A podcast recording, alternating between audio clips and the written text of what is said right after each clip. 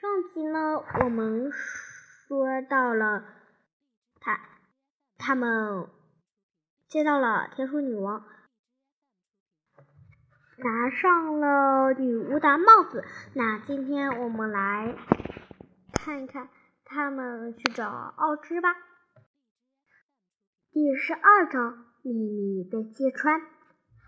名师导读：多萝西和伙伴们回到了翡翠城。翡翠城，可奥芝却避而不见。随着奥芝的秘密被揭穿，大家的希望都被破灭了。这是怎么回事呢？四个好伙伴来到了翡翠城大门外，叩了叩门。过了一会儿，卫兵把门给他们打开了。卫兵把他们带进了宫殿。那位漂亮的绿衣姑娘走上前迎接他们，让他们们好好休息，以便等待奥智的召召见。卫兵在多罗西和他的朋友们凯旋的消息告诉了奥芝。然而，奥芝却一声未吭。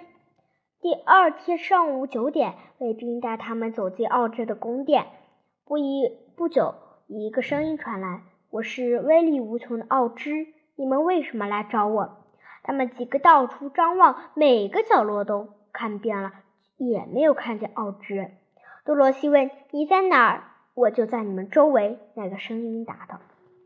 多罗西说：“请越。”对，愿你兑现您的承诺吧。恶女巫真的死了吗？那个声音问道。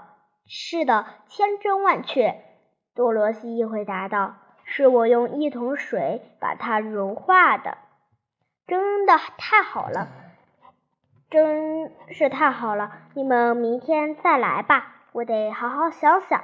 那个声音说道：“是的，小，我不能忍受胆小了，我要吓吓这个巫师。”于是他猛地张开大口，发出一阵一声震天的吼叫。只听“啪”的一声，屏风碎了下来，大家落了下来。大家一看，不仅被眼前的情景惊呆了，只在。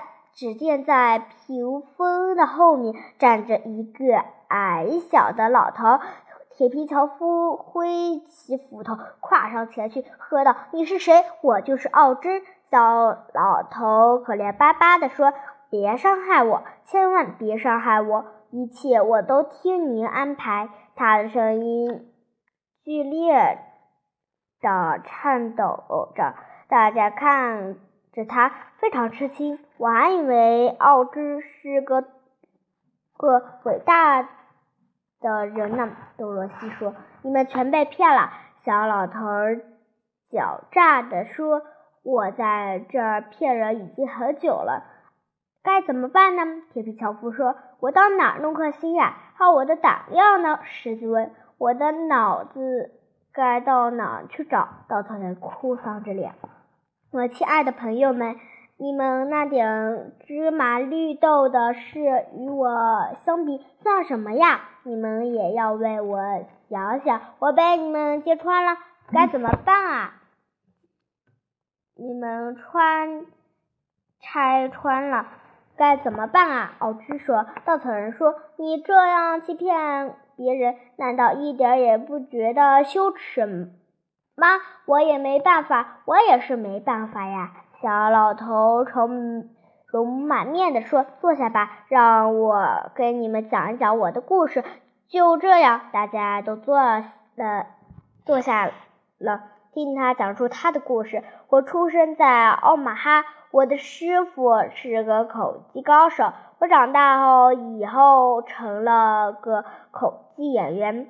师傅把所有的绝活都传给了我。过了一阵子，我开始讨厌那个工作，做了个气球手。什么是气球手？多罗西问。就是坐在气球里，能在飞上，在天上飞，以吸引人们前来观看。如果觉得精彩的话，就掏钱。”奥兹解释说。多萝西说：“我听懂了。”然而天有不测风云。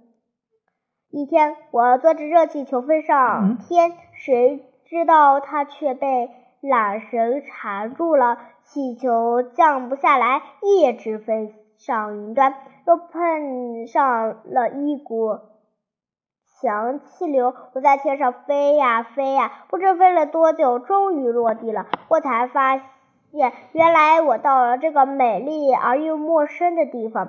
感谢上帝，我没有被伤到。我发现四周有很多陌生人，他们见我从空中飞下来，还以为我是个魔法师呢，所以我就将错就错了。此后，他们对我十分敬畏，并保证为我效力一辈子。我命令他们建起了这座王宫和城堡。然后我想，既然这个。个国家是一片绿色，不如就叫翡翠城吧。为了让它真实，我叫所有的人都戴上绿色镜片，这样任何东西在他们眼中都是碧绿如水了。难道这儿的东所有东西都是绿色的？多罗西问。实际上，这里跟其他城市没什么区别。奥兹说：“只是戴上绿色眼镜以后，你当所看到的一切当然都成绿色的了。我最害怕的就是那些女巫们，因为尽管我自己什么法术也不会，可我很快就发现那些女巫还真会魔法。当你们到我这里时，我便承诺。”如果你们能杀死另一个坏女坏巫婆，我就满足你们的愿望。现在你把这个愿望，你这你把这个坏巫婆给杀死了，我却无法兑现承诺，真让我感到羞愧，无地自容啊！多萝西对奥兹说：“那我怎么毁开纳斯呢？我得慢慢想想。”奥兹说：“请给我三天时间，我会送你过沙漠的。不过，我请求你也能满足我一个要求，那就是你必须得保守秘密，不许把我的故事向任何人透露。”多罗西和他们他的伙伴们答应了奥兹，然后他们回到自己的房间，等待着明天的来临。